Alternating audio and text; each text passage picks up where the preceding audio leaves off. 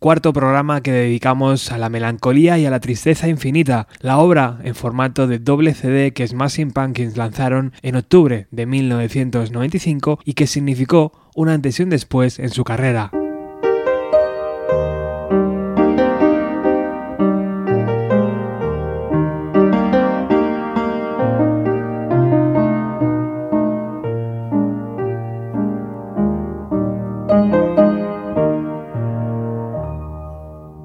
Haciendo un resumen rápido, tenéis el programa 489, dedicado al primer CD, Dan to Dust. El 490, dedicado al segundo CD, Twilight to Starlight. Y el programa 492, donde escuchamos parte del directo en la sala Double Door de Chicago, donde daban forma a las canciones antes de grabarlas pero ningún especial sobre este disco estaría completo sin hablar de The Aeroplane Flies High, una preciosa caja que simulaba aquellas que por los años 50 se utilizaban para guardar los singles de 45 revoluciones y que Smashing Pumpkins lanzaron en 1996. Dentro de esa caja blanca y negra, con las letras de la banda en color plateado, encontraremos los cinco singles: Ballet with Butterfly Wings, 1979, Tonight Tonight, Zero y 33. El mercado de los singles en los años 90 vivía una segunda juventud. Mucha gente iba exclusivamente a las tiendas de discos a comprar el single solo porque iba acompañado de alguna canción extra que no estaba en el disco. Si eras de esos casos, enhorabuena, porque tienes los singles originales. Lo que nadie sabía es que el propio Corgan iba a diseñar esta cajita que contenía todos los singles y que además los iba a acompañar de muchísimas canciones extras que no estaban dentro de su disco. Un total de 33 composiciones. Si les quitamos las 5 de los singles que ya conocemos, nos quedaban 28, el mismo número que tiene Melancholy and Infinite Sandes. Una auténtica genialidad y un derroche de creatividad de Billy Corgan y los suyos.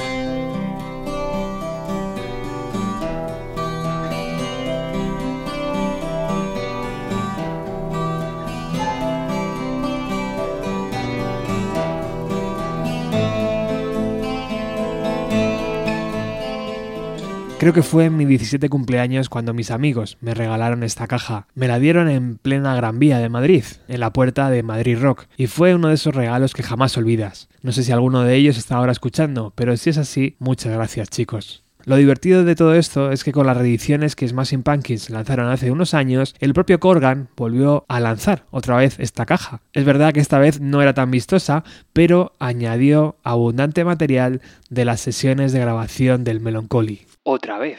En el programa de hoy repasaremos el primer single, Balas con alas de mariposa. Bienvenidos.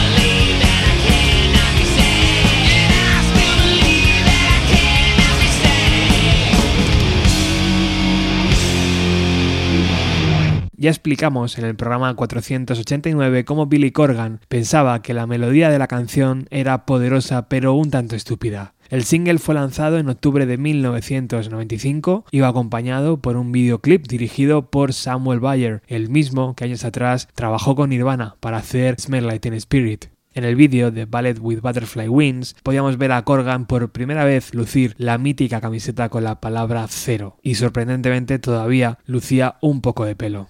Al igual que hemos hecho en anteriores programas, vamos a utilizar los recuerdos del propio Corgan para ir navegando por las canciones.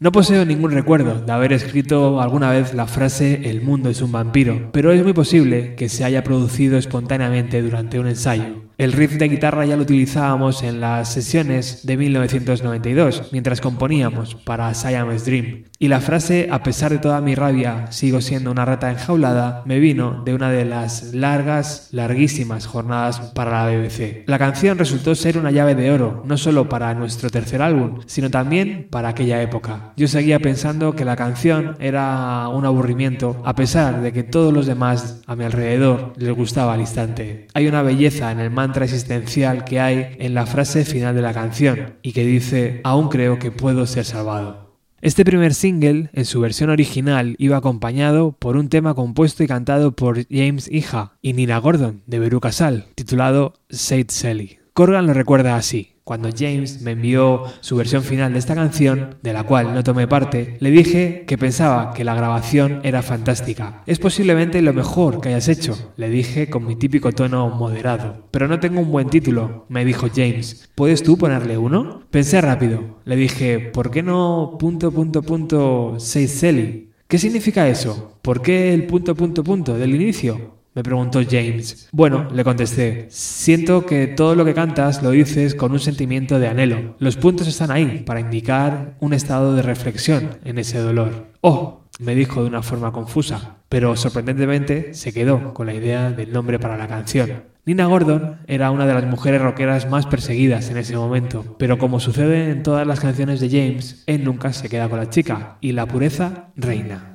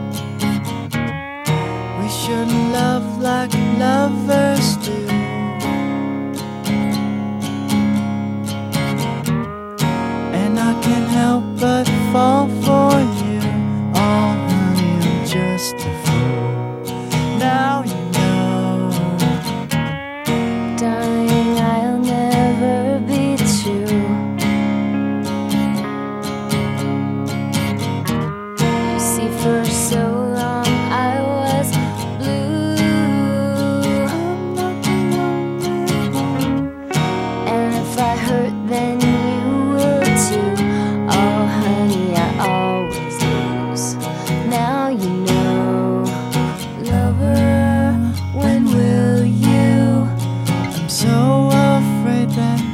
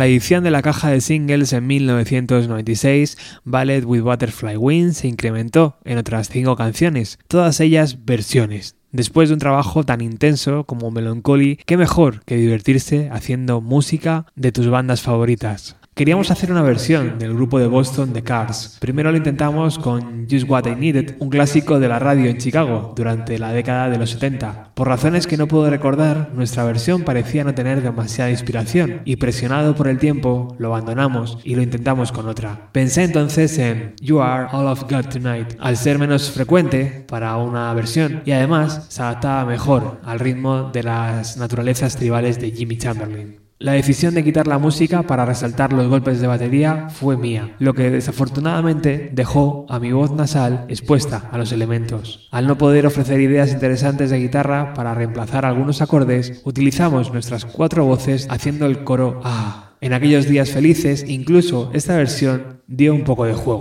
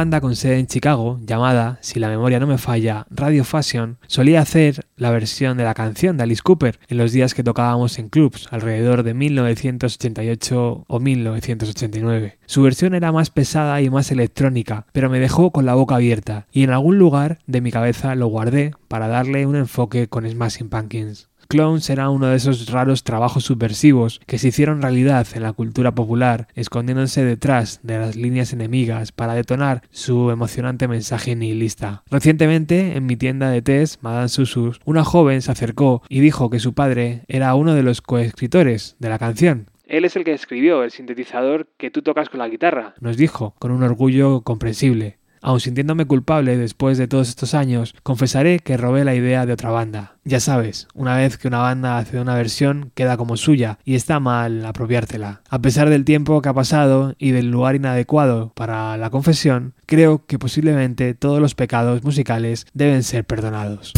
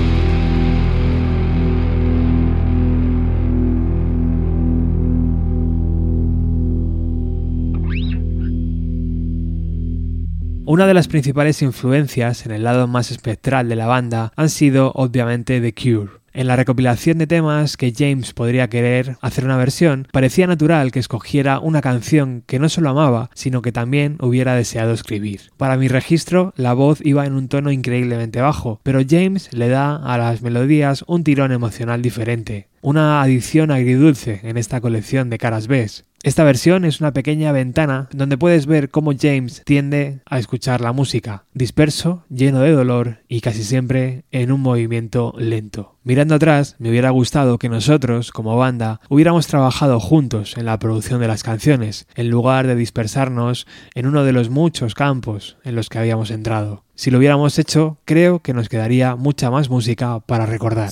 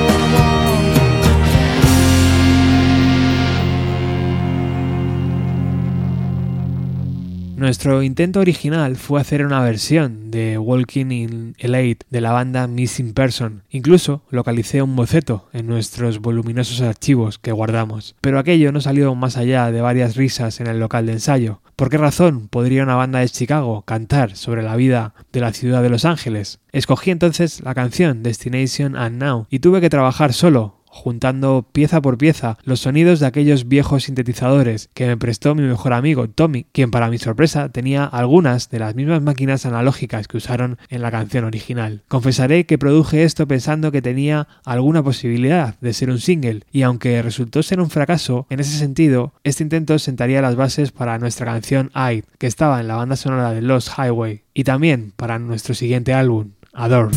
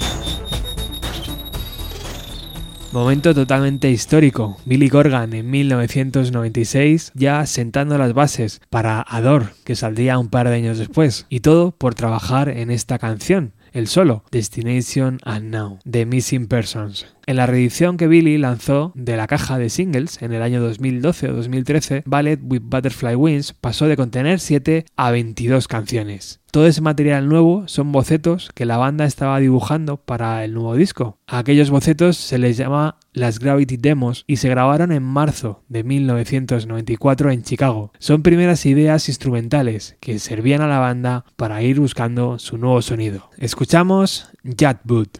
Thank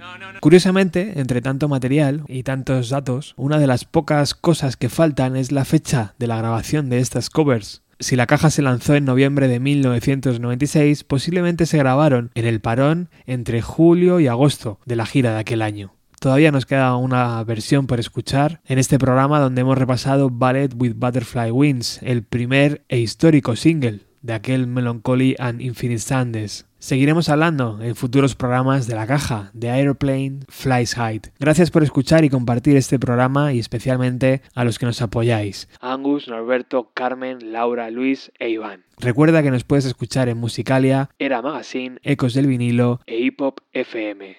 Nos despedimos con el recuerdo de Billy Corgan, con la última canción que va a sonar hoy, Dreaming. Todos hemos crecido como verdaderos fans de Blondie y yo en particular siempre pensé que los sentimientos que transmite esta canción estaban concebidos brillantemente. Sugerí que Darcy podía cantarla, lo que nos llevó a una pelea interna en la que según ella, Jimmy también debería tener una canción para poder cantar. Con una voz agradable y dulce, Jimmy se opuso por completo, diciendo que solo estaba interesado en tocar la batería. James y yo trabajamos en esta pista utilizando un loop en bucle mal grabado y una vez terminada, la voz solista de Darcy se agregaría con una supervisión incrédula por parte de su esposo, Kerry Brown. Por razones aún desconocidas, decidieron grabar su voz al mismo tiempo que masticaba chicle, en una clara violación de todos los principios de grabación sana y coherente. Esta inesperada contribución dejaría un molesto sonido al final de casi todas las sílabas que ella cantaba. En los días previos a que las computadoras gobernaran el mundo, esto significaba que tenía que sentarme allí y adivinar cuándo y dónde bajar su voz durante la mezcla. Si escuchas con suficiente atención, supongo que puedes descubrir qué marca de chicle está mascando. Debido a estas molestias, terminaría usando mi voz de acompañamiento mucho más en la pista de lo que hubiera deseado. A pesar de todo, esta versión conserva un poco del encanto y del carisma de la original. Al final de la canción, el ruido que se escucha es el propio rebobinado de la cinta.